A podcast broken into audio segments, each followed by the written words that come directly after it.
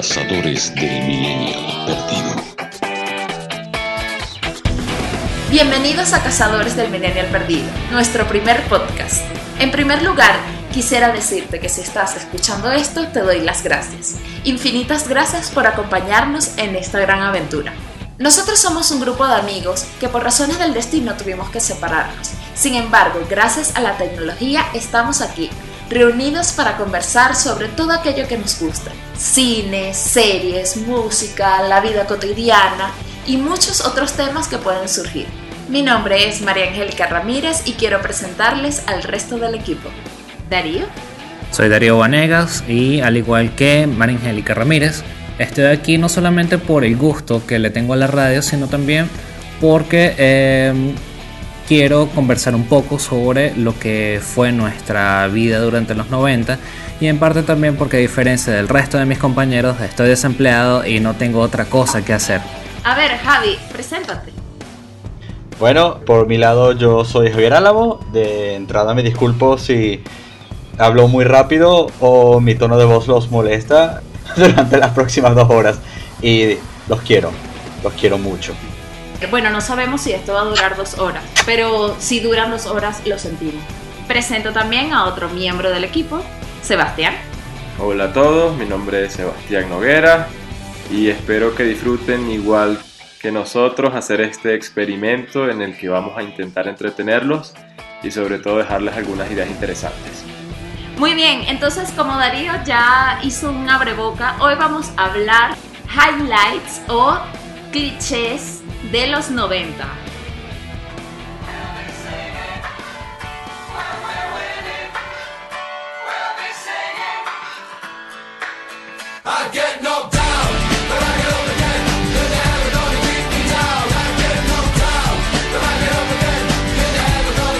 A ver, ¿por qué estamos hablando de los 90? Aunque sé que el cerebro no es bueno identificando patrones estadísticos, a mí sí me gusta ver como todo desde una, eh, desde una pintura global, desde el cuadro global. Y he visto que los 90 tienen unas cositas que se repiten igual que los 80, igual que los 2000, pero yo quería hablar de esto, de los 90. Perfecto, eh, la verdad estamos viviendo en una especie de hipernostalgia que eh, definitivamente nos lleva o lleva a muchas personas a buscar alguna manera de revivir lo que fueron épocas pasadas. Eh, todos caemos en la trampa de la, de la nostalgia. Y qué mejor forma que hablar con amigos, qué mejor forma de sentarnos a discutir un poco sobre esto, hablar como si estuviésemos no sé, tomando algo, reunidos. Eso es parte de lo que queremos brindarles con este podcast. Esa pequeña ventana para poder ver hacia lo que fueron los 90, eso que mm, transformó o dio forma a nuestra niñez. Bueno, yo por mi lado tengo que decirles que siendo el miembro eh, de este grupo que nació más hacia los 90, que no tengo, yo soy de, entrada les tengo que decir a nuestros radioescuchas o a la gente que nos está escuchando ahora que yo soy el menor de este grupo y por lo tanto yo no viví o experimenté muy a fondo los 90 porque cuando se acabaron tenía 10 años. Entonces, sí, siento un poco de nostalgia, por así decirlo, pero una nostalgia adquirida, como una nostalgia cultural por lo que fue y por lo que no pude experimentar. Entonces es una forma de explorar eso de una manera un poco más cerebral, por así decirlo.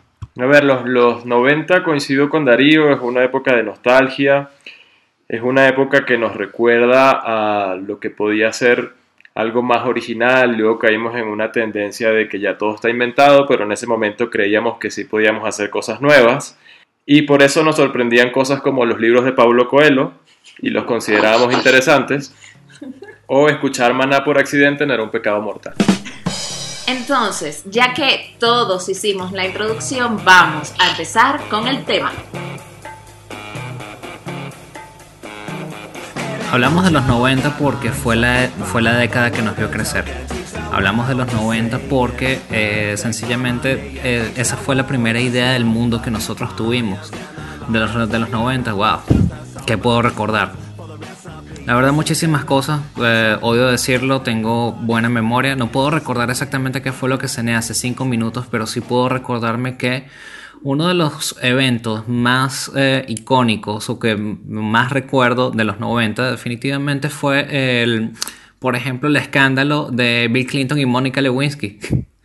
Eh, no puedo recordar cuántas veces mi mamá tuvo que explicarme de la mejor forma qué fue lo que había ocurrido para que años después me enterara de, que, de, bueno, que el chévere Bill era un tipo bastante ameno.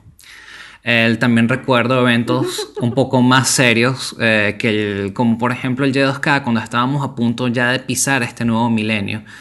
Eh, en el que nos decían eh, a nivel de comerciales o a nivel de boca, eh, de boca y boca o más heavy todavía en los correos, cuando ya Hotmail estaba tomando un poco más de forma, el que decía no vacunen sus computadoras, vacunen todos sus equipos electrónicos o literalmente se van a volver en su contra. Los 90 definitivamente fue mi primer acercamiento a lo que fue la ciencia ficción. Las películas de James Cameron, Ridley Scott eh, definitivamente marcaron eh, lo que fueron mis gustos y lo que son actualmente mis aficiones. Y definitivamente este podcast eh, es, es, también, o podría ser también, una ventana para poder revisar lo que fue mi niñez, lo que, esos eventos que definitivamente marcaron lo que, la forma en la que veo el mundo hoy en día y por qué no, me encantaría que ustedes eh, compartieran un poco lo que ha sido ese tránsito durante los últimos 30 años. Es muy extraño, Darío, en mi opinión, que justamente hayas mencionado a, a las películas James Cameron y Terminator y todo esto, y obviamente te soltaste la película más importante de James Cameron de los 90, que obviamente fue Titanic. Titanic. tal cual. Y para mí, los 90 está marcado con un antes y un después de Titanic. Ojo, en, e, ese entonces, que era el año 1998, cuando estrenaron la película por, por acá, y yo tenía 8 años, y yo me acuerdo que todo el mundo giraba alrededor de esa película. Bueno, eh, se estrenó en Londres en el 97. Pero independientemente de eso, Javier, qué, qué romántico, ni Terminator, de verdad. ¿De verdad? No, para nada. Titanic. Titanic completamente es un antes y un después. Titanic y Jurassic Park. Ojo, Jurassic Park fue la primera película que yo vi en el cine, creo, la que fue en 1994. Y yo tenía cuatro años cuando fui a ver Jurassic Park. Y para mí, Jurassic Park no fue un evento tan importante como Titanic, para nada. Y aún así fue la primera película que yo en el cine, así que Titanic tuvo un peso muy importante. Bueno, yo creo que en mi caso la primera película que vi en el cine, la recuerdo perfectamente, fue El Rey León. Esa película ah. fue la primera que yo vi en mi vida y me marcó definitivamente mis gustos en el futuro. Yo siento que en los 90 fue súper importante todo lo que fue las películas, bueno, claro, obviamente importante para nosotros porque éramos unos niños, todo lo que se transmitió en ese momento de películas animadas, ese renacer, entre comillas, de Disney, de, de, porque según entiendo los 80 no fue tan bueno y los 90 se potenció y luego vino Pixar. Creo que eso fue súper importante y, y, marcó lo que iba a ser luego el 2000. ¿Tú has visto El Rey León últimamente? Es súper mala. No, mala. no es mala. chamo, ¿qué te pasa, weón? Hay como un nivel de nostalgia y de romanticismo que engloba todo el Rey León. Pero en verdad, perro, qué película tan fastidiosa, súper cliché. No, Javier. Pero es lo que yo iba a lo que estaba hablando en ese momento, no era un cliché. No, te resbalaste. Ahora sí, ahora todo nos parece cliché, ahora todo nos parece obvio, ahora todo nos parece aburrido, pero en ese momento era... ¿Qué? No, a ti. Ya va, yo podría seguir viendo el Rey León una, dos, tres, cuatro veces. Seguramente mis, mis hijos verán el Rey León. El Rey León es de las películas que más he visto en mi vida. Y aún así, en mi experiencia puedo decir, coño, el Rey León en verdad no es tan buena película. No, eh, Javier. Sabes que al momento de decir que no es buena película, estás diciendo que eh, le estás pasando por encima incluso a, plots como el de Hamlet, por ejemplo. Es. Eh, bueno, no, no sé si llegar hasta a un punto tan extremo, porque obviamente toda, ninguna obra es 100% original. Pero el tratamiento, el tratamiento que el Rey León le da a algo como el, el viaje del héroe o Hamlet o... Obviamente es una película infantil, pero es un poco... subestima un poco la audiencia en mi opinión. Pero una película, por ejemplo, actual, infantil, como es intensamente, no subestima a la audiencia que lo está viendo. El Rey León, en cierta forma, sí, no te deja como pensar, o sea, no involucra tanto al, al espectador, sino más bien te da todo lo que uno necesita ver y no lo pone a uno a trabajar. Se acaba la historia y ahí se terminó y eh, fue muy linda, y fue muy todo. No, no, Javier. Ya, ya, pero tengo una ver, pregunta ver. para ti, Javier. ¿Qué A ver, parte a de ver. Titanic te Ay, hace mamá. pensar? No, no, no, no, no, ya va. Si la tabla se hundía o no. Si Paréntesis- caían los dos pa- juntos. paréntesis acá. Paréntesis acá. Yo me sé. No, no, es que esto todo ha sido un paréntesis, porque de verdad que si no el programa va a ser porque todos odiamos a Javier porque no le gusta el Rey León. Yo Titanic me lo sé de atrás para adelante. Y yo volví a ver Titanic hace como cuatro meses. Y yo tengo la idea de que Titanic me encanta, que ha sido una de mis películas favoritas durante toda mi historia. Y la volví a ver hace cuatro meses, que la volvieron a pasar en DirecTV. Y ha sido una de las grandes decepciones de mi vida volver a ver esa película. Yo sigo dolida por el Rey León. Es que, o sea, la película te llena así como que te enseña a lidiar con la muerte, te enseña a lidiar con las decepciones de la vida, te enseña a seguir adelante y que no, no me deja pensar, no me jodas, Javier. O sea, ¿cómo le explicas a un niño el, el peor de la muerte? Que me encanta es exacto, que, que digas que es tan predecible, tan y, y que defiendas Titanic como una trama importante, cuando en verdad hasta todo mundo sabía que iba ya a pasar. va, me, me está, me está malinterpretando. Yo ya dije, ya aclaré que volví a ver Titanic y Titanic me está decepcionando. Quería No, comentar no. algo sobre mm, por lo menos esta, mm, este patrón que María había, eh, había comentado, bueno, no, no patrón, pero sí digamos como eh, lo que fue el tránsito de finales de los 80 a mm, lo que fue la década de los 90 de Disney.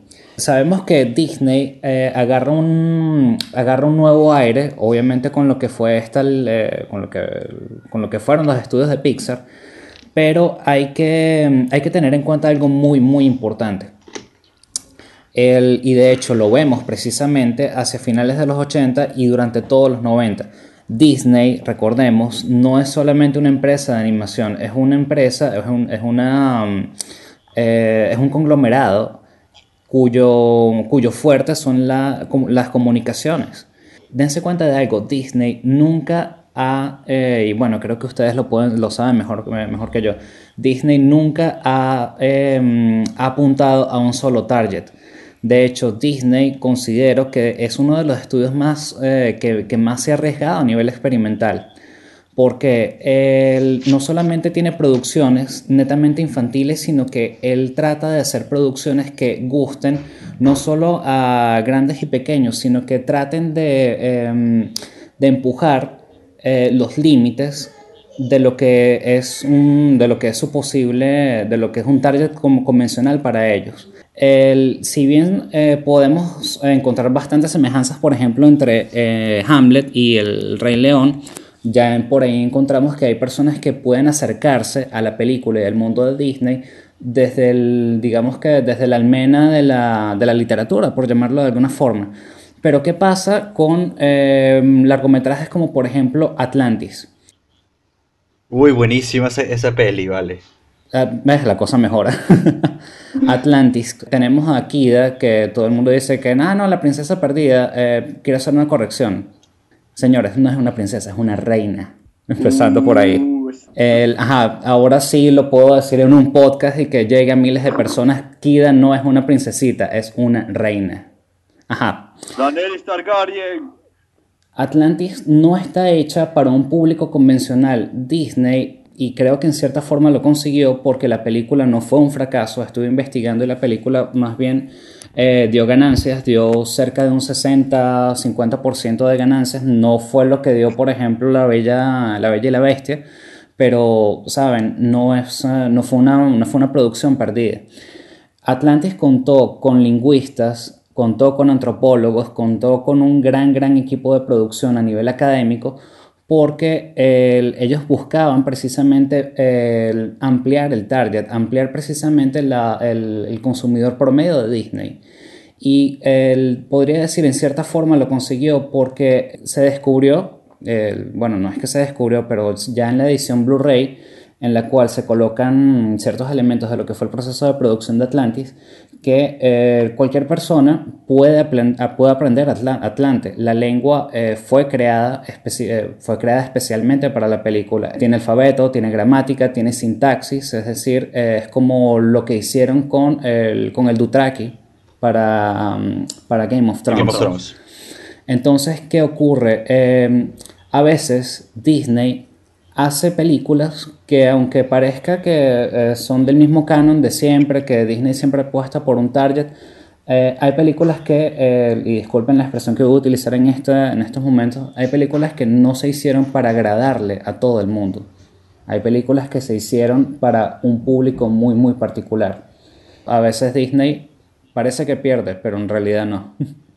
Pero eso yo creo que eso fue en los 90, porque luego ahora es súper complaciente, ahora vamos a hacer lo que le gusta a la gente, la gente le gusta Star Wars y la misma historia mil veces, vamos a dársela al público y en realidad ahí la están cagando. Javier approves.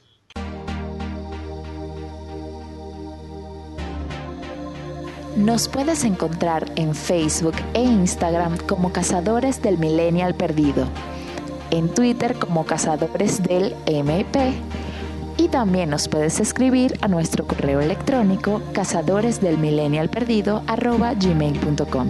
Recuerda que millennial es con doble L y con doble N.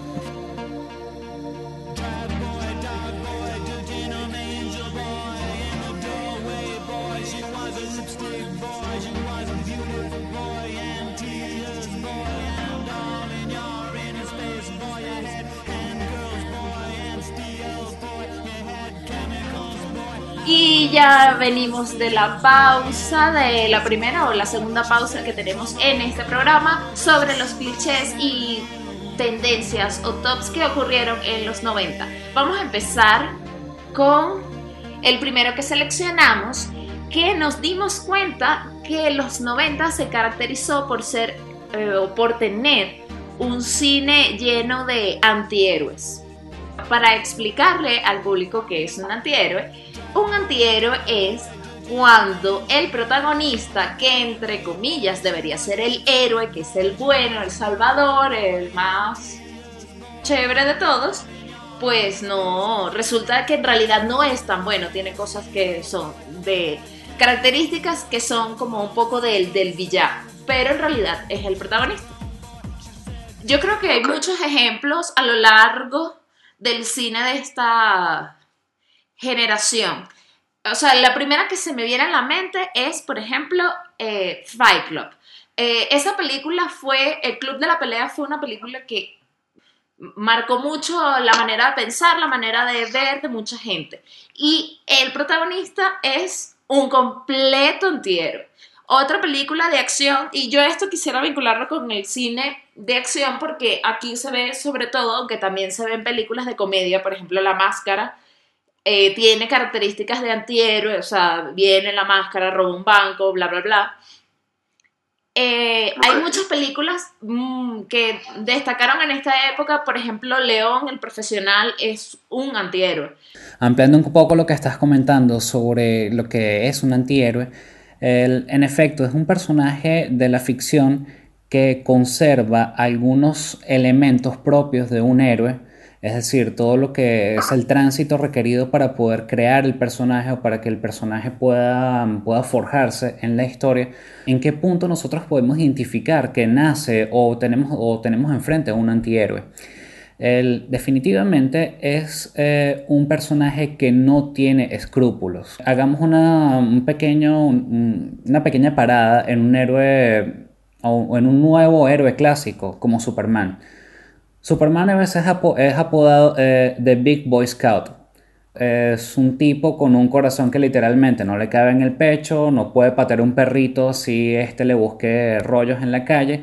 Batman ha matado en algunas ocasiones, Superman no. Superman es el, creo que el único ser que él ha tocado matar, y ya nuestros eh, radioescuchas me, me podrán corregir, eh, es obviamente Doomsday. Pero tenemos un héroe contemporáneo frente a nosotros. Clark Kent, Kal-El no se mancharía nunca las manos, es un personaje muy escrupuloso y sobre todo con un código moral muy rígido. El antihéroe no tiene un código moral o si lo tiene es extremadamente difuso.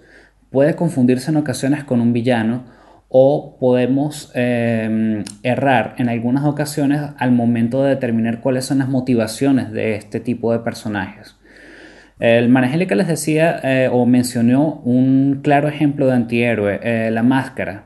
Stanley Ipkiss, vemos que es el típico oficinista sin ningún tipo de esperanza, digamos que eh, logra mm, desencadenar su ello a través de que a través de una máscara la cual tiene poderes y lo convierte en una especie de mm, llamarlo de alguna forma una especie de espantajo sacado de los años 40 con una pinta de pimp que no se la puede quitar nadie y de, esta, de esta manera él logra desarticular bandas de criminales, logra hacer frente al mal, pero no lo hace por una convicción moral, lo hace porque sencillamente le da la gana y lo puede hacer y se lo tripea. En verdad disfruta haciéndolo, disfruta hacer el cafre en la ciudad y es una persona, o bueno, es un personaje que, como les digo, navega entre esas dos aguas. Hago el bien a mi estilo. No es un bien convencional, es el bien, eh, es un bien que parte desde un egoísmo que pudiésemos llamar un, un egoísmo objetivo. Ok, por, en esa misma onda, ¿qué opinarías entonces de Sarah Connor? Sería también un, un antihéroe, porque no es una, no es la persona moralmente más correcta que existe en el mundo, y aún así es la, la figura central en todas las películas de Terminator, o por lo menos de las Terminator que ocurren en los 90. Entonces Sarah Connor entraría en ese mismo arquetipo. Diría que sí, porque ¿qué ocurre con Sarah Connor? Detrás de ella, o, claro, esto ya sería como quien dice disparar un poco hacia la oscuridad y, y uno reza que las balas den en el blanco. Eh, ¿qué sucede? El- yo veo a Sarah Connor más como una especie de... eh, no solamente pudiésemos llamarla un icono feminista, eh, obviamente eh, estamos hablando que es una mujer literal de armas tomar, al igual que, al igual que, que Ripley en, en Alien. Ripley es sola. Ripley es sencillamente una mujer que tuvo que poner orden en una em, em, pea eh, transplanetaria, literalmente. Sarah Connor representa el- un fenómeno social, que es, Sarah. Connor, recuerden algo, Sarah Connor es una madre soltera. Hasta bien entrados los 80, eso seguía, aunque ustedes no lo crean, eso seguía siendo un tabú. Eh, Sarah Connor se levanta o por lo menos da la cara por ese sector de la población o ese fenómeno que estaba empezando a hacerse notar en los 90. Pero ¿qué pasa? Empiezan a dar la cara hacia finales y hacia comienzos de los 90 y terminan eh, por, mm, eh, por arraigarse en el imaginario popular ya en esta época. Sarah Connor es una completa antihéroe, no solamente por los métodos que ella usa para poder educar a su hijo, lo está preparando para, una, para un apocalipsis que viene. Es la oportunidad para que muchas mujeres se vean representadas en ella. Es decir, eh, tengo que crear a mi hijo, estoy en una sociedad que actúa como Skynet y eh, ¿qué tiene que ser mi hijo? Mi hijo tiene que ser autosu- autosuficiente, mi hijo tiene que valerse por sí mismo, mi hijo tiene que saber de todo un poco, ¿por qué? Porque viene Skynet. Skynet me lo puede, eh, puede atentar contra él.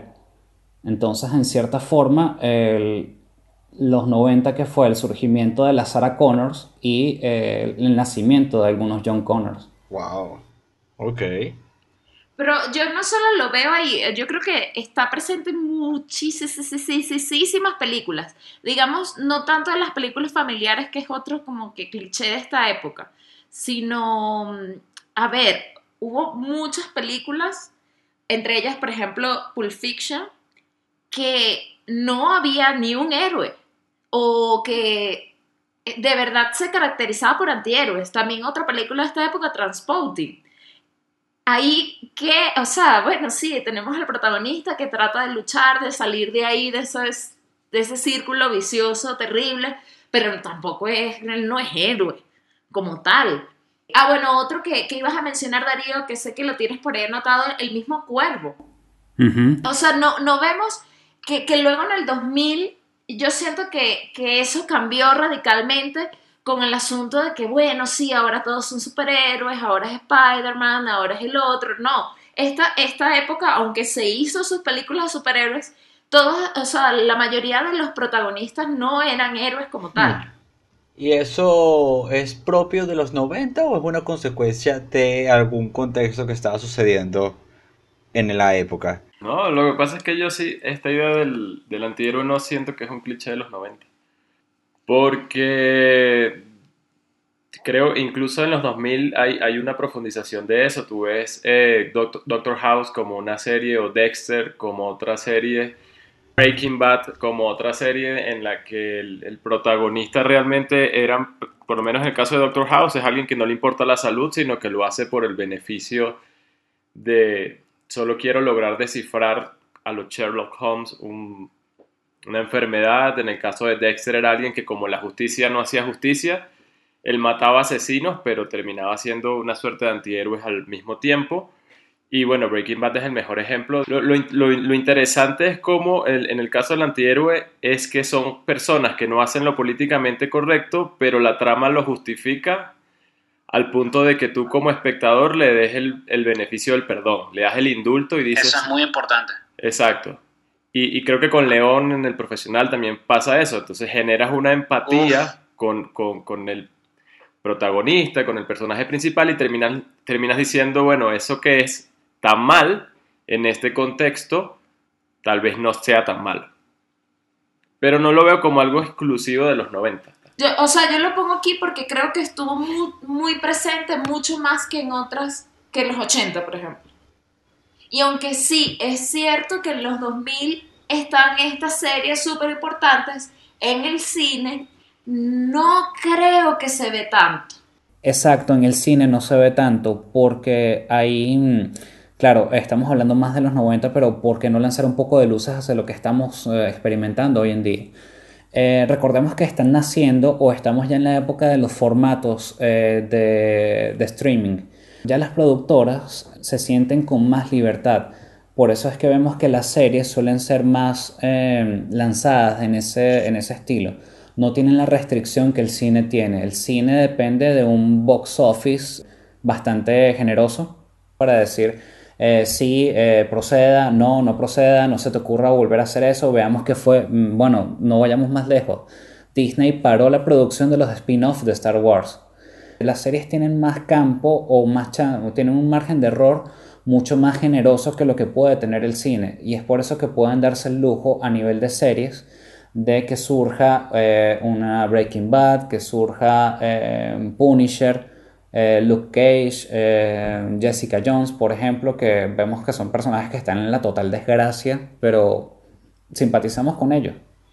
Pero al punto de María Angélica, quizás, y dando un poco un giro al argumento que estás dando, quizás en los 90 esos antihéroes sí eran rentables al, al punto que eran visibles, como por ejemplo, que más antihéroe clásico o, o- por así decirlo, casi que cliché, que Tyler Durden, eh, el club de la pelea. O sea, y ese tipo de antihéroes, más allá de Frank Underwood ahorita, no, no, o sea, no están vistos en una película muy cercana ahora. Quizás en los 90 era mucho más rentable por algún contexto sociopolítico o por alguna algún tipo de sentimiento colectivo hacia sentir empatía hacia esos antihéroes, por así decirlo. Quizás la sociedad nos estaba llevando a pensar y querer ser como esos antihéroes e ir contra el sistema. No sé, quizás es algo propio de esa década en sí misma. Sí, sí. O sea, yo, yo siento que sí, pero hay como un sentimiento de rebeldía. Ahorita yo siento, porque obviamente si estamos analizando los 90 porque venimos del 2018. Ahora yo siento que hay un sentimiento como de desesperanza en el sentido que me vale todo, ya me, me vale todo, me suda todo, no me interesa. Creo que ese es el sentimiento colectivo ahora, actualmente. Antes había como una esperanza de que voy a cambiar algo porque soy rebelde. Esa es mi, esa es mi interpretación. Tal vez estoy errada.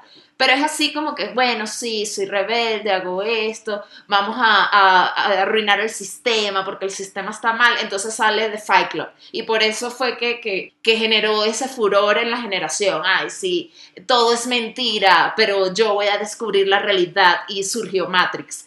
Eh, es como algo, algo distinto. Ahora yo, yo siento que hay como un hastío. Mm, no, lo, no lo clasificaré como un hastío, pero sí me atrevería a decir, y esto, eh, dense cuenta por algo bastante, por algo bastante simple.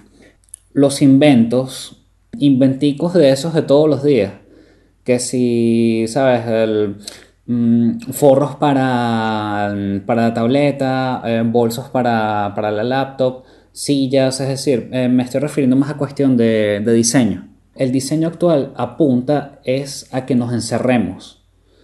El, diseño actual apunta a, a cerrar espacios. Eh, el diseño actual busca aislar a las personas. ¿Por qué? Por, porque nos ofendemos de nada. Entonces, ¿qué pasa? ¿Me ofendiste? Ok, me retiro entonces a mi super eh, en el que me puedo meter con mi gato y tiene de paso un bolsillo para, poner, para poder colocar un café de Starbucks que me costó X cantidad de dinero, mientras agarro mi laptop, bajo el- la capucha del hoodie y me pongo a ver mi serie. Es decir, eso, lo que estamos es como que encerrándonos cada vez más y más en una en nuestro propio contenido, por llamarlo de alguna forma. Eso puede generar en una especie de hastío, pero es un hastío, es un hastío que se puede traducir en una especie de derrota. El, ¿Qué fue el grunge? El grunge marcó precisamente esa ruptura en lo que fueron las grandes producciones del rock de estadios de, de los 80. Veníamos de una época de superproducciones a nivel musical y ahora ¿qué, qué sucede?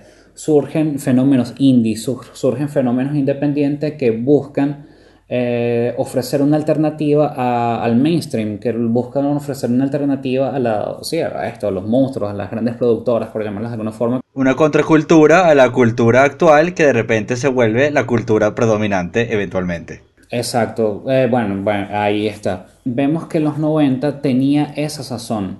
Ajá, lo vimos con la música, véanlo incluso a nivel de la estética. ¿Qué fue lo que heredamos de los 80? Y vean, por ejemplo, películas como American Psycho. Eh, Christian Bale es el típico yuppie de los 80. Eh, de los que estamos aquí grabando, levanten las manos cuántos de nuestros padres no se anotaron casi en esa onda yuppie y buscaron comprarse los megabloques de Motorola y, andaban todos así súper patiquines Si alguien levantó la mano, nadie puede verlo en este instante, pero que conste. Pero eh, entendí el sentimiento. Gracias Darío por esa acotación. Ok, el, ¿y qué, qué es lo que da paso a, a lo que viene? Viene precisamente una época de un gran descontento porque eh, vemos que los 90 arrancan precisamente con una, arrancan con una crisis, eh, con una crisis económica. Venimos de la opulencia de los 80, eh, los 90 empiezan bastante, con el cinturón bastante, bastante ajustado. Eh, heredamos muchas de las tecnologías que, tu- que se utilizaron durante la, la guerra del Golfo. Eh, surgen los mensajes de texto, por ejemplo. La cantidad y sobre todo la rapidez con la que la información se eh, puede llegar de un lugar a otro hacen, hacen más conscientes a las personas, las hacen un poco más críticas y unido precisamente a este elemento estético del grunge, a este elemento en el que podemos criticar en cierta forma la superficialidad de las grandes, de las producciones muy muy elaboradas, es el, el caldo de cultivo perfecto para que surja este tipo de literatura, como la de Jacques Palahniuk. Un ejemplo, bueno, ya tenemos allí eh, The Fight Club, que es totalmente antisistema, eh, Matrix, ya en la última parte de la, de la década de los 90, Terminator, también una película totalmente antisistema. Vemos que todo, eh, gi- en, en los 90 todo gira en contra de- del sistema. Bien, vemos que, que en las producciones actuales más bien digamos que ese sistema se, se asimiló en cierta Sí. forma.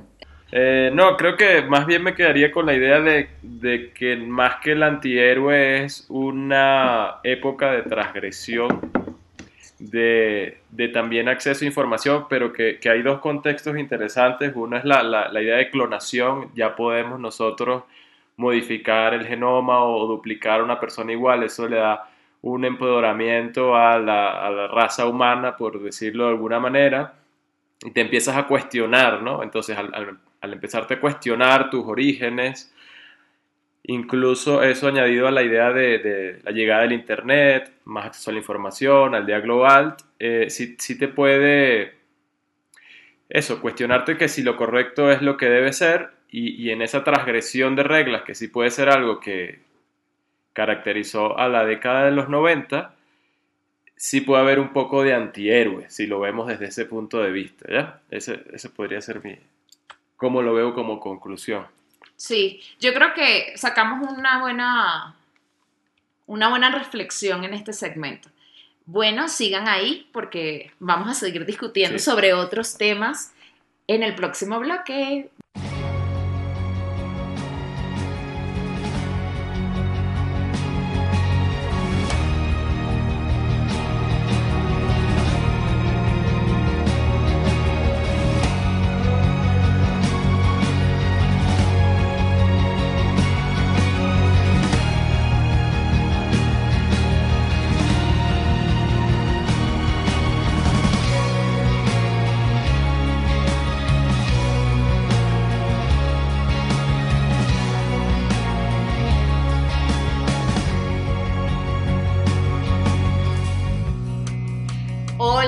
Tal? Regresamos de la pausa y vamos a seguir hablando de algunos de los clichés, clichés o highlights.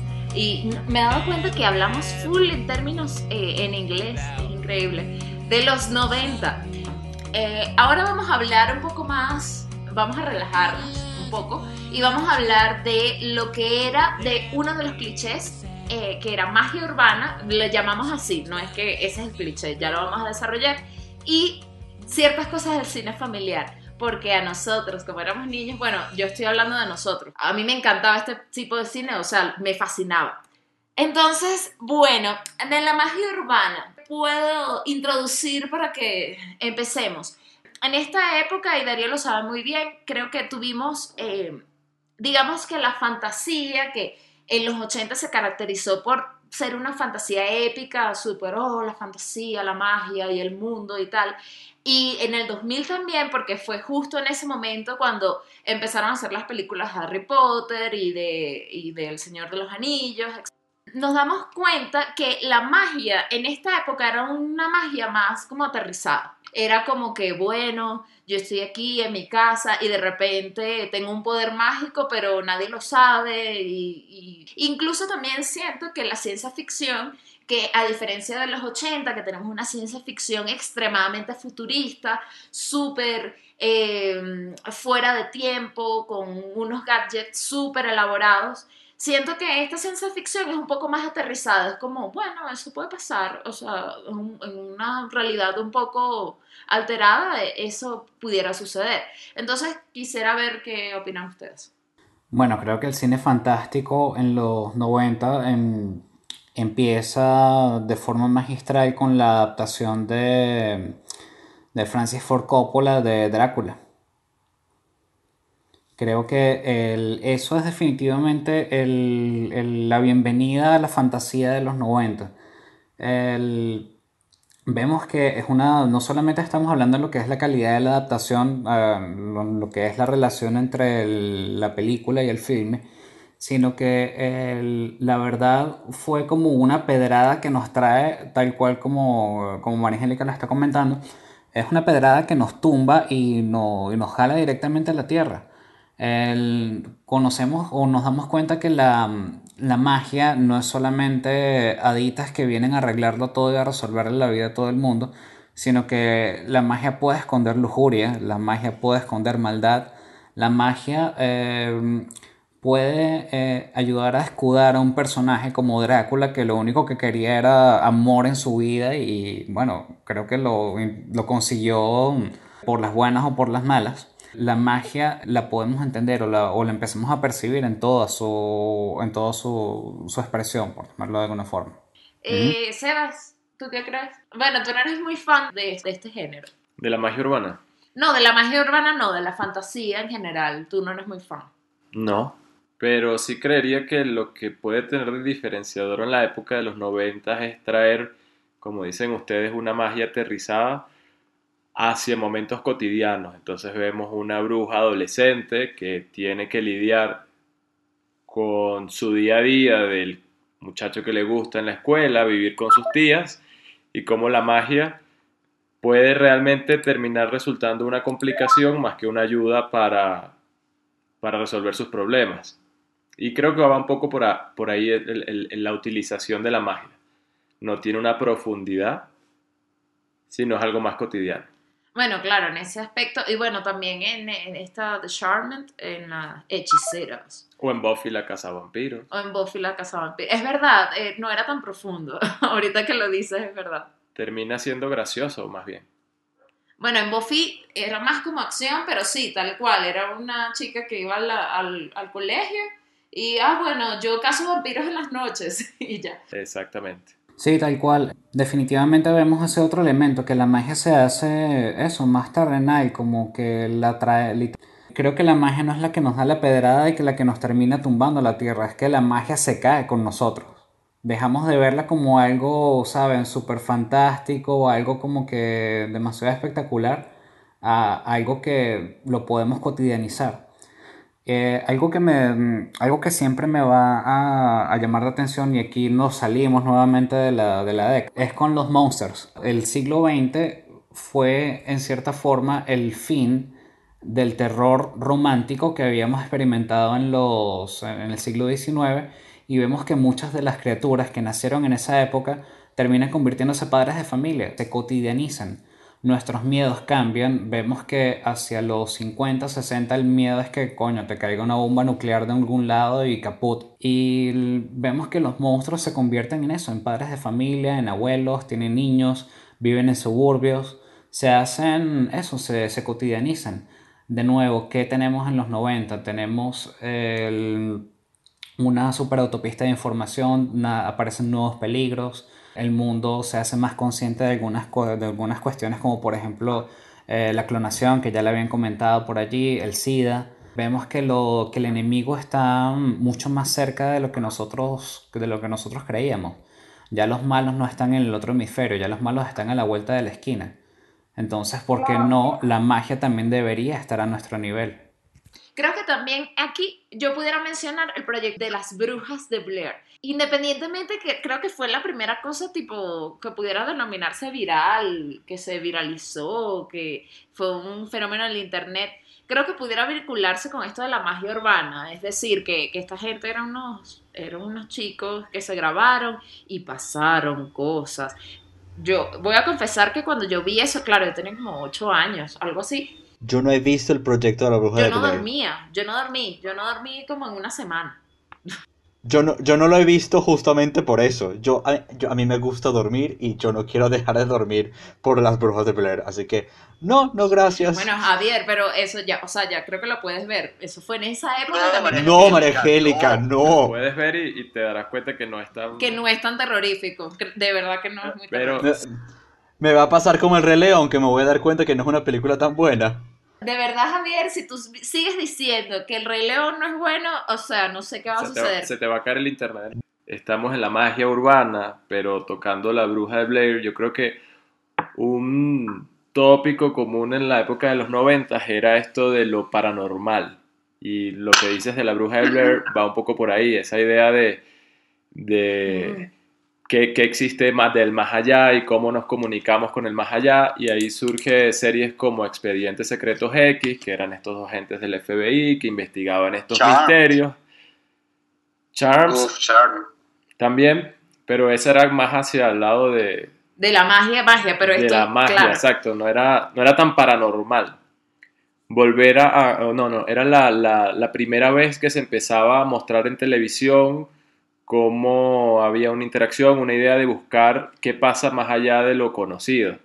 Y lo hacían con ese tono de misterio que ahorita nos parecerá muy gracioso, que no tiene profundidad, pero que en ese momento podía hasta llegar a dar miedo. Y ni hablar, ¿recuerdan el chupacabra? Eh, yo recuerdo el chupacabra. Me acuerdo que hubo una época muy vívida en el que todo giraba alrededor del chupacabra.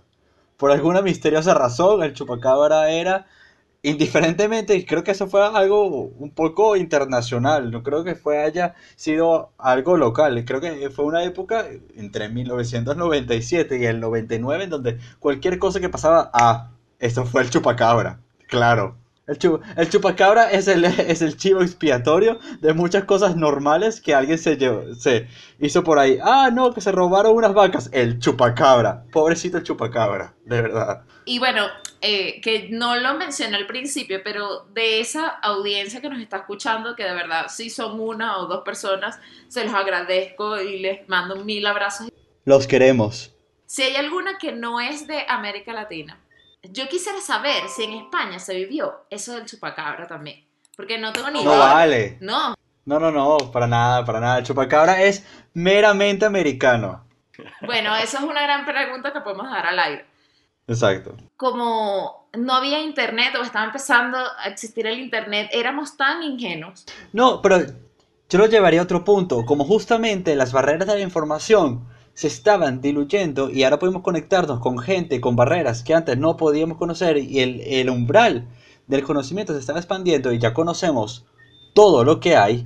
Entonces tenemos que buscarnos otra nueva barrera. Entonces, ¿qué es la próxima barrera que no podemos conocer? Lo paranormal, lo mágico, lo que no entendemos del más allá, una nueva dimensión, el espacio, por así decirlo. Entonces, justamente creo que surgen eh, programas o contenidos eh, de, ese, de ese estilo porque ya lo que todo lo que hay en el planeta lo conocemos. Entonces tenemos que buscarnos algo más que conocer y que explorar, por así decirlo.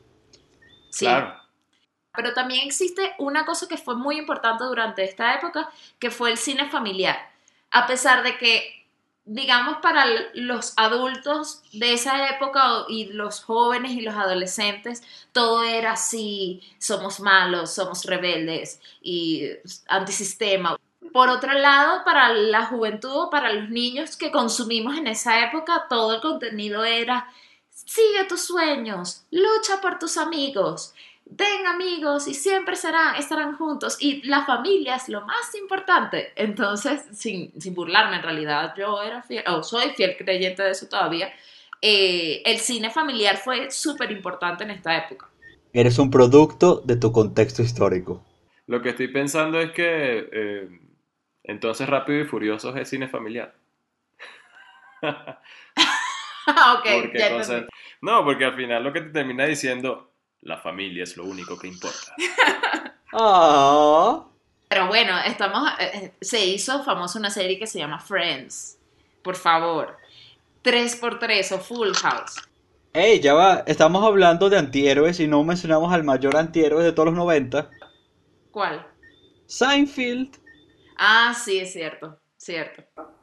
Oye, yo estaba, yo creía que ibas a mencionar al tío Jesse.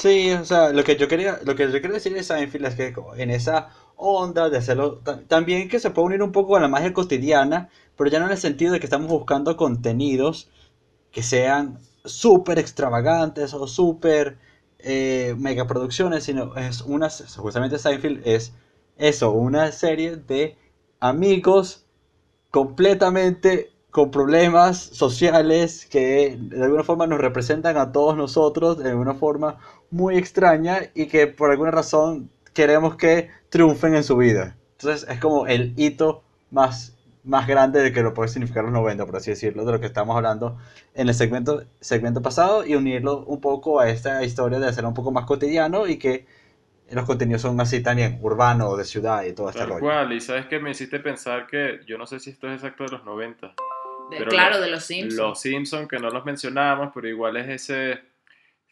antihéroe o historia de vida cotidiana donde realmente el modelo no es un modelo a seguir. Tal cual, tal cual.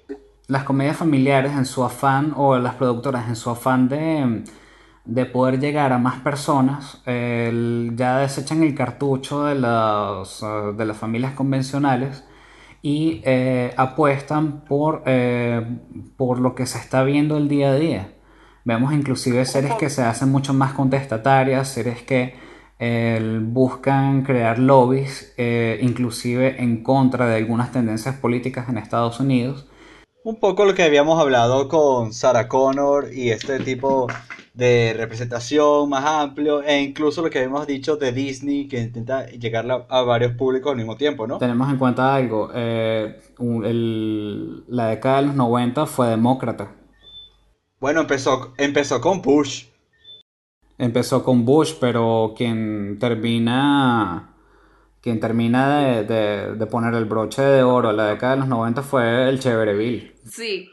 Bueno, pero, eh, bueno, no, yo quería hablar de, yo creo que en los, en los 90, sobre todo para los niños, como que retomando un poco en, esa, en ese momento, hubo mu- eh, muchos mensajes que tenían que ver con dos cosas. Bueno, lo que ya comenté, la familia y los amigos. eh, lucha por tus sueños, eso es súper importante, está presente en todas las películas. Y familiares me refiero. Y también esta cosa de cuidar a tu mundo. Cuida el planeta, cuida tu mundo, empieza a reciclar hojas de papel. Capitán Planeta. El Capitán Planeta, sí, por eso lo iba a mencionar. Fue el inicio de toda Fue el esa, inicio de todo. Esa tendencia que ahora sí se... Que ahora, bueno, o sea, no hay de otra. Y creo que, o sea, bueno, ahora somos nosotros grandes y no le hicimos mucho caso, sí, no lo sé. Habla por ti. No, para cerrar lo del Capitán Planeta, al final es una serie que más bien creo que fue audaz y, e innovadora en su época por hablar de un tema que nadie hablaba. Tratar de buscar un contenido que fuese comercial, que pudieras además transmitir masivamente y que fuera en contra de lo que normalmente se hacía porque cuestionaba eh, los modelos de producción de la época, creo que fue bastante relevante. Sí. Sí, sí, sí, en- definitivamente puntos para, para el Capitán Planeta. Planeta y no América.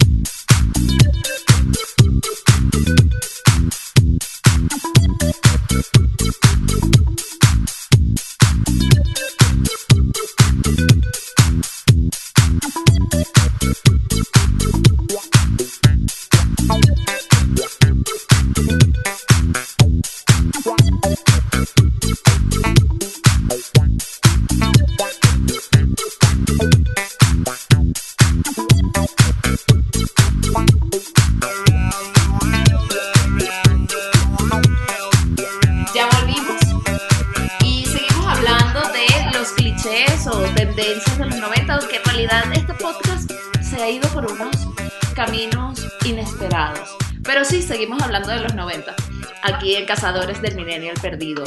Yo quería acotar, porque eso de verdad yo lo investigué, que durante esta época fueron la primera aproximación de las películas de, basadas en videojuegos. Obvio, obviamente fue en esta época, por- porque en los 80 sí surgió toda la onda de los videojuegos, sí empezó Nintendo, Atari, etcétera, etcétera, a producir juegos y Nintendo sobre todo que tuvieran un poco más de historia. Entonces, claro, en los 90 era el perfecto momento para vamos a pasar estas películas a videojuegos. No muchas fueron buenas, en realidad casi ninguna. Ninguna es buena.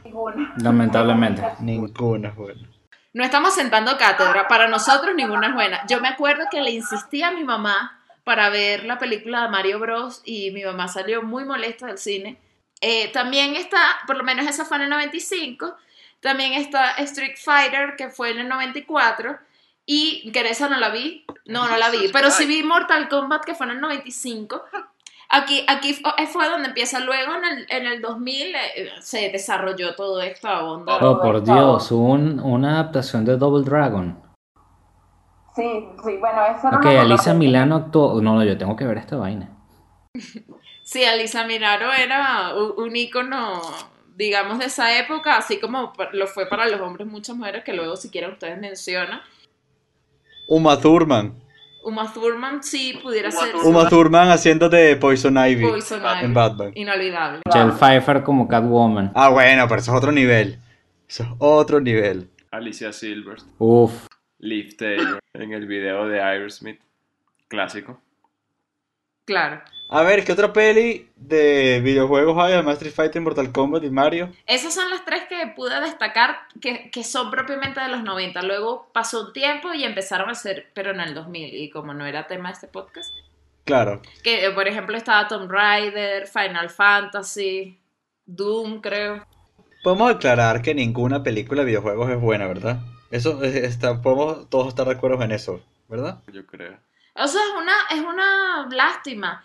Eh, al final alguien vio la de Assassin's Creed, porque esa tenía pinta de ser buena, sí, pero...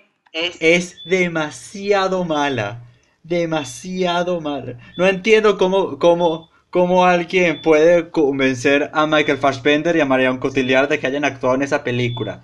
Dios mío. Si hay una película exitosa de videojuegos de los 90. Ok. ¿Cuál? La primera película de Pokémon. Pero Bueno, Pokémon pero no era primero una una cosa- serie animada. No, Po- Po- Pokémon primero fue un juego que una serie. ¿En serio? Sí. Ah, yo no sabía eso. Yo lo, yo lo que quiero aclarar es que una cosa es que las películas sean exitosas a que una película sea mala. Todas las películas de videojuegos son malas. Ahora, que hayan cosas exitosas y que hayan tenido taquilla es otra cosa, pero todas son malas, por definición. Estoy totalmente de acuerdo. Mm, es que es difícil. Creo que eh, adaptar un videojuego a la gran pantalla es al... La verdad no sé por qué lo siguen haciendo, es frustrante. Porque han habido ejemplos exitosos. Por ejemplo, Tomb Raider con Angelina Jolie fue exitosa. O sea, tuvo una taquilla decente, no dio pérdidas.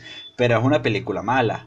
Entonces, a- mientras tenga taquilla y mientras la gente las vaya a ver, y la- igual con la nueva de con Alicia Vikander, que tiene una, creo que una taquilla más o menos importante, bueno, seguirán haciendo remakes de videojuegos. La verdad, el- nos quedamos cortos porque le estamos dando una, mm, un enfoque bastante occidental a esto.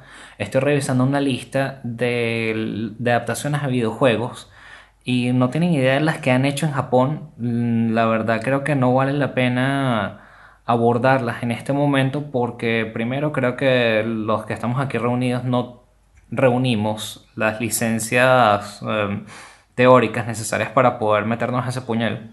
Yo puedo decir que deben ser malas, y ya, porque son de videojuegos y no hay película buena de videojuegos. No, pero allá tienen otros gustos muy distintos a, a nosotros, realmente. Miren, con comentarles algo, allá hay videojuegos de simulaciones de citas que han sido exitosas y en efecto estoy viendo aquí el, ajá, en 1997 el Tokimeni Memorial, eh, película japonesa basada en un simulador de citas que causó furor en Japón. Claro, ¿qué sucede? No es por nada, pero una adaptación de un videojuego de simulación de citas es un tiro al piso, es solamente una soap opera para cine y listo. Ahora vamos a hacer una pequeña pausa y luego continuamos hablando de los 90 y ya creo que el próximo sería nuestro último bloque o no sé, tal vez todo puede pasar en este podcast.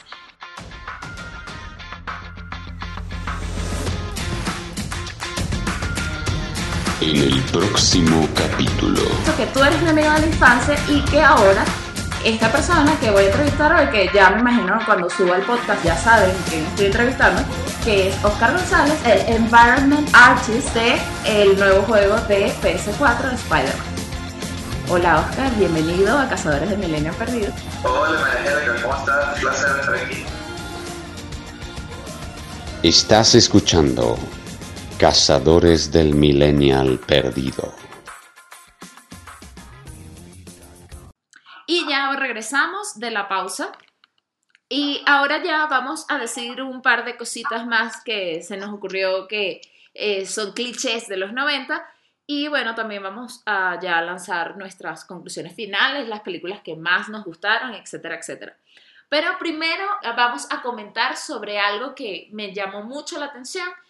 Yo, de hecho, fue el germen que me dio la idea de hacer esta temática del podcast de hoy.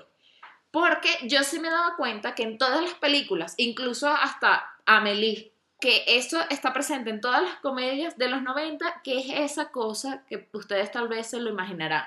Por ejemplo, un hilo, llega el protagonista y diseña una trampa para su, no sé, para su otro personaje de la película. Y agarra, amarra un hilo a un ventilador y ese ventilador cuando se prenda va a hacer que se enrede ese hilo y abra la puerta y cuando se abre la puerta hace que se choque una bola de bowling y va a ir rodando y luego va rodando, se tropieza con unos hilos o unos libros, perdón, y esos libros tumban algo y le echa pintura encima. Eso, eso está en casi todas las películas de comedias de esa época. Empecemos con Home Alone o Mi pobre angelito, se tradujo acá. Eh, está en Jumanji, está en Juego de Gemelas, la de Parent Trap. Eh, eso está presente en todas estas películas y es algo que, que siempre estuvo ahí y me llamó mucho la atención y por eso, ¿qué opinan ustedes?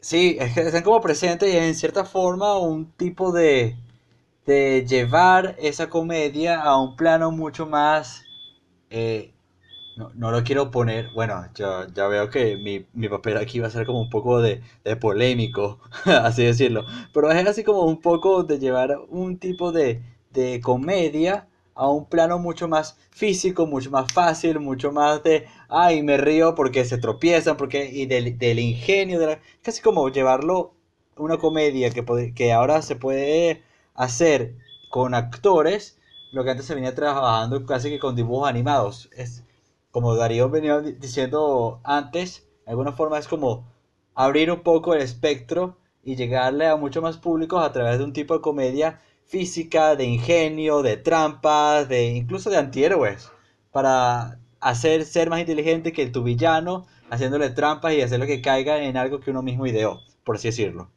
Sí, eh, siguiendo tu punto, Javi, la idea del, de estas trampas del correcaminos que solamente se vivían en dibujos animados, cuando se hicieron adaptaciones de estos dibujos al cine, como en el caso de Daniel el Travieso, vemos que también en, esa adaptación este tipo de, de, artificios que demuestran la pericia, el ingenio, pasan a las películas, pero creo que lo más interesante es que como espectador tú le dabas cierta credibilidad y posibilidad que podía ser cierto.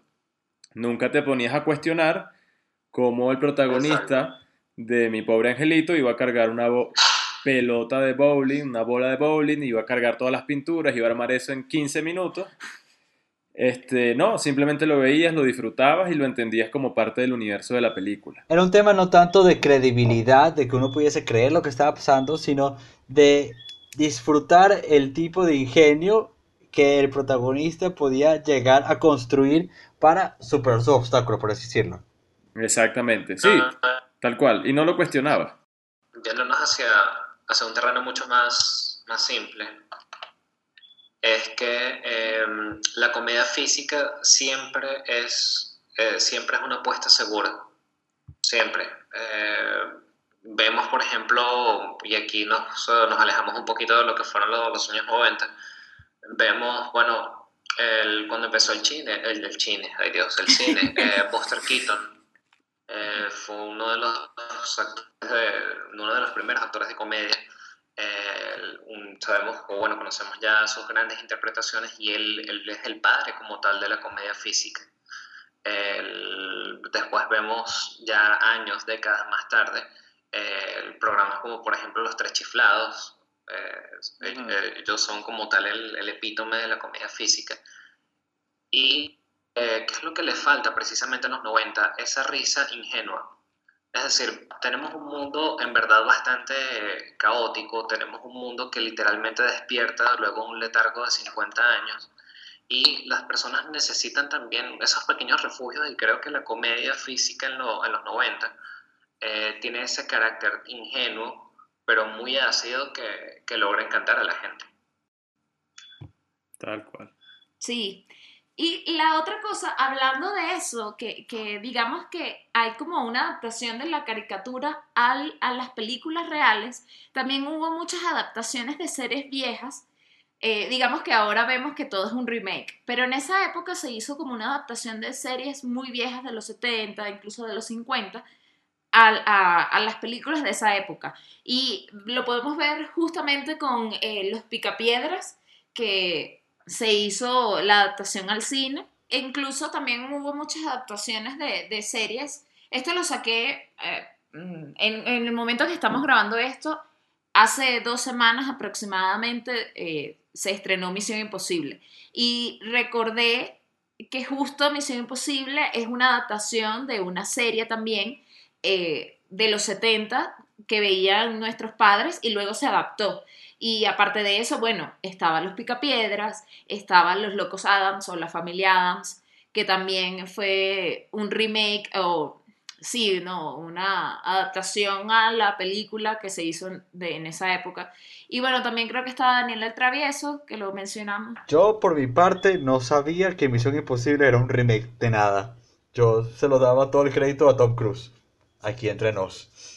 Misión Imposible era una serie, Bueno, como perdón, decirte perdón, CSI, perdón, Javier, perdón, perdón. como decirte escena del crimen, algo así, pero obviamente de Misión Imposible.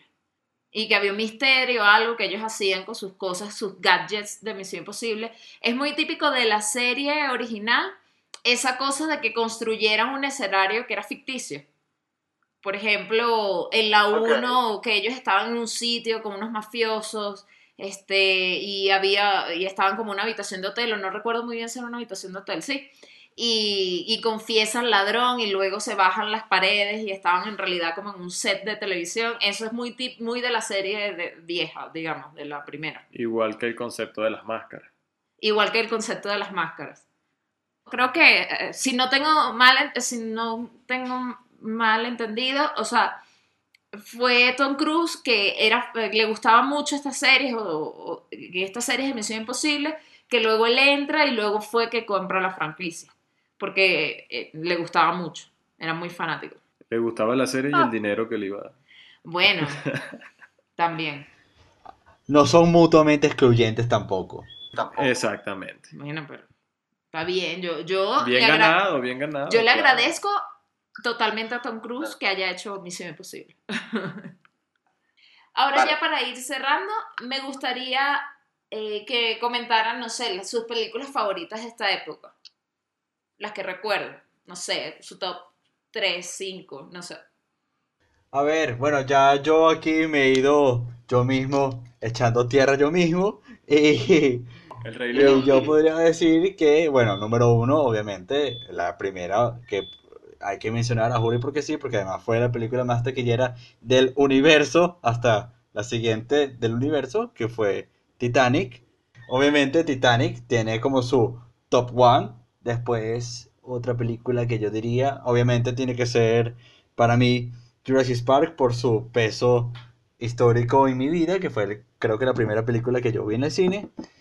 Tendría que hacer una mención especial al Rey León, aunque no sea la mejor película del mundo, pero Ay, es una película bien, bien ah, fiel a sus seguidores y a todo el mundo que la ama con pasión y locura, aun cuando no tengan mucha razón.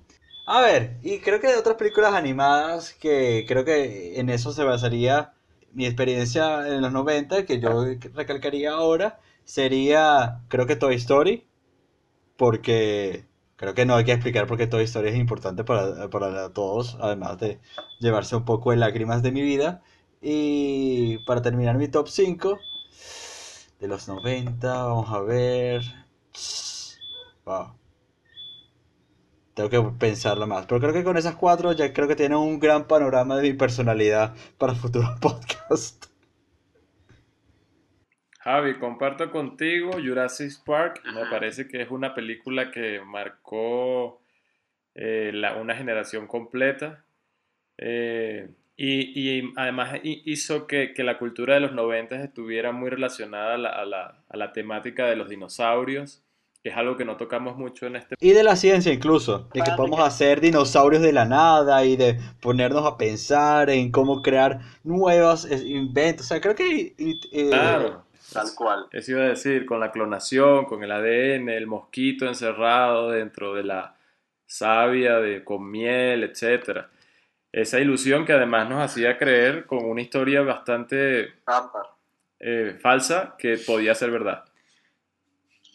Eh, la otra película podría decir eh, Toy Story también coincido contigo, creo que mm, marca una transformación en lo que es el cine animado, por lo menos en, en América. Eh, y también en lo que es lo que venía haciendo Disney con esa asociación que tienen con Pixar, que lo podemos después abordar con más detalle en otro podcast. Mm, sin duda en, el, en, ese top tiene que estar Matrix, así sea que está al final de la época de los 90, de la década, porque revoluciona completamente con, con tomas que trascienden, con, bueno, con... Es una historia que me gusta, yo creo que no es una historia más allá de decir que es una buena película, me encantó.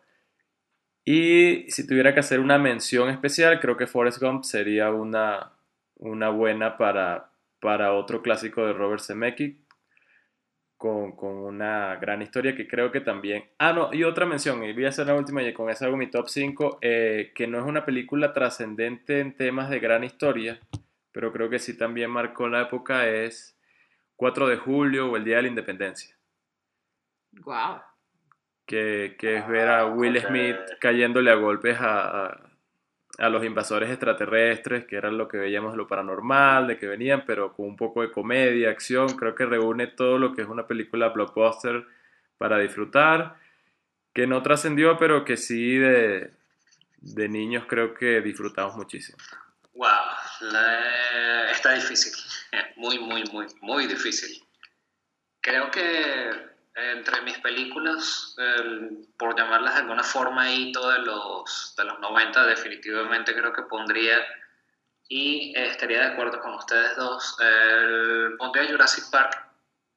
La verdad es, eh, fue increíble, es verdad, fue increíble verla, fue, fue en verdad una gran experiencia eh, estar en la sala de cine y y en verdad maravillarse con esos efectos especiales, con, la con una posibilidad tan real de que los dinosaurios pudiesen en cierta forma ser, ser traídos al, al, mundo de nuevo, cosa que en cierta forma ya ocurrió.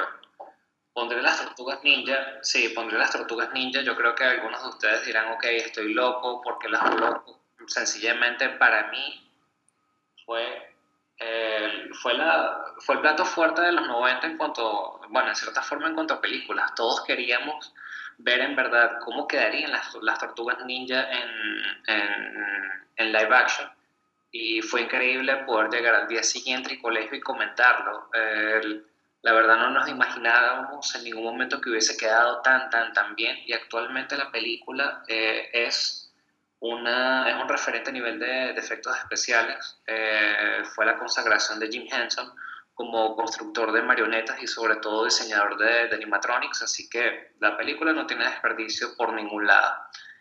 Eh, ok, tengo Jurassic Park, Las Tortugas Ninja, Atlantis, que se las comenté al principio de, de esta edición.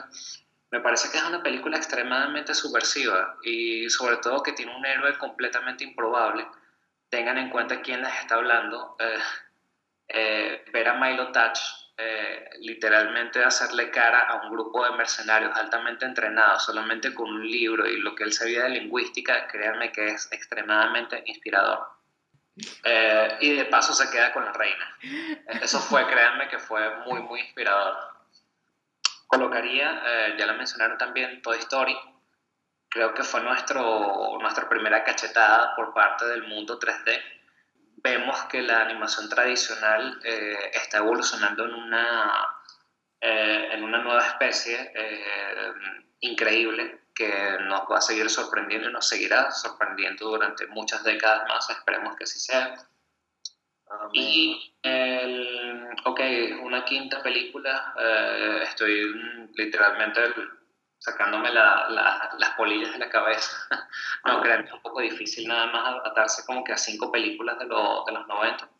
Creo que, no sé, la cosa está bastante ruda porque no sé si colocar allí a Forrest Gump o colocar eh, Batman, eh, Batman Returns. Obviamente la última película que dirigió eh, Tim Burton después de que fuese relegado a la parte de producción y diseño de la producción. creo que sí, dejaría a Batman. No estoy diciendo que fuese mejor que, que Forrest Gump. Forrest Gump me encanta como película, es, es una gran pieza. Pero bueno, ahorita me da la gana de hablar un poquito más de, Batman. creo que no va a existir una adaptación más fiel a lo que es Batman que lo que hizo eh, Tim Burton. Eh, no estoy diciendo que el Batman de Nolan sea malo, no, para, para, para los cánones de Nolan, de Nolan está muy bien. No voy a decir que el de Zack Snyder esté mal, eh, aunque no lo crean, Ben Affleck no hizo un trabajo tan desastroso como dicen por ahí. Uy, discutible, pero sigamos. No, no, yo estoy de acuerdo. Pero bueno, continuamos. pero definitivamente eh, Batman tiene un elemento teatral eh, que no puede negociarse, que no se le puede quitar. Eh, Batman tiene un elemento gótico, romántico, que, que vuelvo y repito, no se lo puedes quitar al superhéroe. No se lo puedes quitar porque en verdad deja de ser Batman y, y, y lamentablemente vemos algo muy crudo y eso fue algo que nos costó a los que crecimos en los 90, darnos cuenta que Batman en realidad el tipo está, el tipo está muy jodido. El tipo está realmente jodido. Salir disfrazado de murciélago a darle piñas a los maleantes por la calle no está del todo bien. No está muy bien. Y sobre todo enfrentarte a tu némesis y literalmente cagarte de la risa por un chiste de él, eh, eso es sencillamente un reflejo de que estás tan, tan loco como el mismo Guasón. Entonces, el, ¿qué fue lo que hizo eh, Tim Burton? mantener el engaño que nos... Eh, mantener mantener el, el, engaño de Batman. No digo que me sienta frustrado que diga que Batman, no, malvado Batman, no, es que Batman tiene que dar esa imagen tiene que ser ese misterio, tiene que ser esa tensión. escuchen el ending de esa película, que es interpretado por Danny Elfman y Siouxsie de Banshees. Eh, escúchenlo y eso, eso es Batman. Claro, es que es muy triste, pero es la realidad. Cuando crecemos en una época en la que no somos ni siquiera adolescentes, estamos muy influidos, lamentablemente, y más aún en esa época, por lo que, bueno, esto es para niños y esto es para niñas. Y entonces, claro, justo ahora es que me estoy dando cuenta que mis aproximaciones no, no tienen mucho que ver con ustedes porque, ah, yo era la niña y a ella le vamos a, mostrar películas de niña, ¿no? Entonces, claro, obviamente ustedes me dicen Jurassic Park, pero ustedes estoy seguro que no vieron eh, Pocahontas en el cine como a mí yo sí tuve que ver en el cine. Ojo, yo no voy a poner en mi top Pocahontas. Ya veo que ustedes mencionaron, incluso repiten algunas y yo voy a decir otras, completamente distintas. Hay unas que no las vi en los 90, pero son de los 90 y voy a mencionar. Y otras que, que, bueno, sí vi en esa época y me encantaron y son fruto e hijos de su época. Por ejemplo, una de mis películas favoritas, ya la mencionamos aquí, es La Máscara de esta época, La Máscara. Me encanta. ¿Por qué? No lo sé, me fascina. Entonces es La Máscara, la otra sería Jumanji, me encanta Jumanji. Me fascina esa película, sí. La otra película que voy a poner en esta lista, no la vi en los 90, pero es una de mis películas favoritas de ciencia ficción y es Gattaca. Esa película, digamos que siento que es es tan acertó tanto y es tan poco pretenciosa y logró así tal cual. Tú la ves ahora y yo siento que ha envejecido súper bien. Me encanta esa película y siento que, que lleguemos a un Star Wars, no lo sé. Pero Gattaca, esto es muy cierto, es muy real y eso me gusta mucho.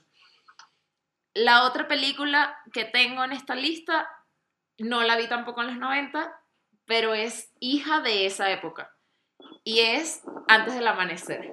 Por favor, tenía que decirla porque si no mencionaba esta película, que es una de mis favoritas, no era yo. Y la última película, eh, obviamente está en mi top 1, es El Rey León. Digan lo que digan. bueno amigos, eh, gracias por reunirnos aquí hoy y bueno, a los que nos están escuchando, Gracias por escuchar. Si, llegaron hasta acá, les doy súper, súper, súper gracias por aguantarnos. Si tienen una duda, sugerencia, ya les diremos los canales donde nos pueden comunicar. Y bueno, les doy las gracias por estar aquí y por acompañarnos hasta acá. Bueno, eh, voy a empezar yo por despedirme. Muchas gracias a todos por escucharnos. Eh, voy a ser breve y simplemente si ustedes también sienten que el Rey León está un poco sobreestimada, no tengan miedo de decirlo, díganlo. Somos más de lo que creen. Somos más. Bien, continuando un poco con la línea de Javier, eh, no duden en comunicarse con nosotros. El- y bueno, me despido de todos ustedes, no sin antes darles eh, eh, las gracias por permitirnos entrar en sus computadoras, en sus teléfonos, eh, por escucharnos un rato y eh, espero que estos temas hayan sido de su agrado. Si quieren sugerir algo, no teman hacerlo. Eh, si quieren que eh, desde ya quieren que hagamos algún especial, si quieren que hagamos alguna, alguna edición en particular, ya sea sobre una película, sobre un tema, eh, sobre música, podría ser también, no sé, díganme ustedes, estamos abiertos a esas sugerencias, así que gracias por su sintonía y eh, esperamos poder acompañarlos en una próxima edición. Eh, sí, si han llegado hasta este minuto, les agradecemos. Sabemos que se nos escaparon muchos clichés, así que si se quieren compartir con nosotros los que faltaron, eh, son bienvenidos y nos vemos en la próxima. Eh, bueno, gracias chicos por aceptar esta llamada. Para algunos eh, es muy tarde en la noche, para otros es simplemente es tarde, pero tenemos algunas horas aquí sentados. Y bueno, gracias por formar parte o querer formar parte de este lindo proyecto y espero que la gente que nos está escuchando le guste. Y bueno, Estamos abiertos a todos los canales de comunicación. Les recordamos también que no estamos sentando cátedra. Aquí lo que damos somos opiniones. Si alguno tiene una opinión contraria, la puede decir. Pero tampoco es que tenemos la verdad absoluta, porque de entrada no la tenemos. Cazadores del Millennial Perdido. Ladies and gentlemen, this is Mambo number five.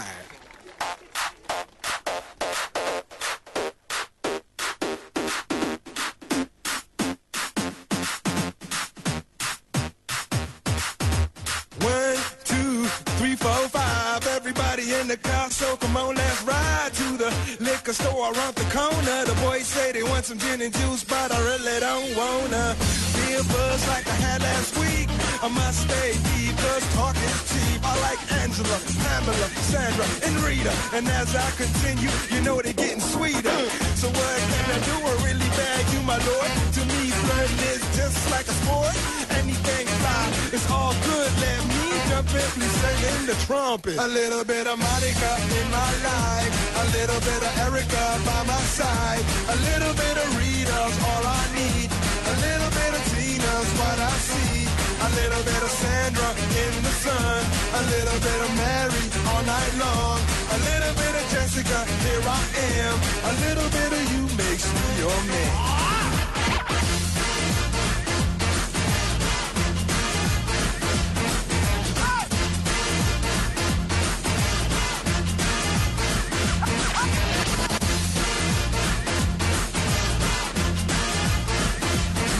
Number five. Jump up and down and move it all around. Shake your hand to the sound, put your hands on the ground. Take one step left and one step right. One to the front and one to the side. Clap your hands once and clap your hands twice. And if it looks like this, then you're doing it. A little bit of Monica in my life. A little bit of Erica by my side. A little bit of Rita's all I little bit of Sandra in the sun. A little bit of Mary all night long. A little bit of Jessica, here I am. A little bit of you makes me your man.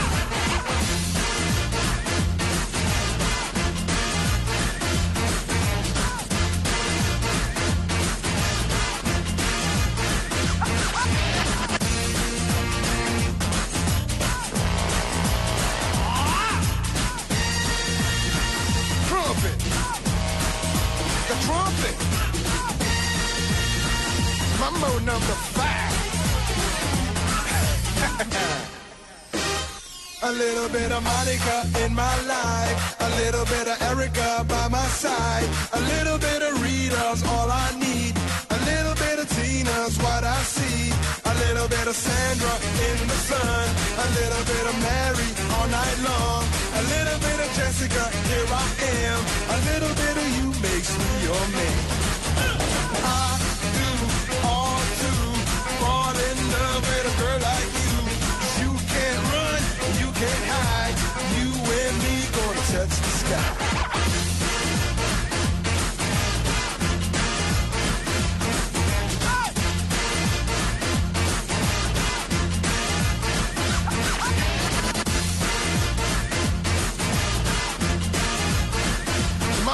the fact.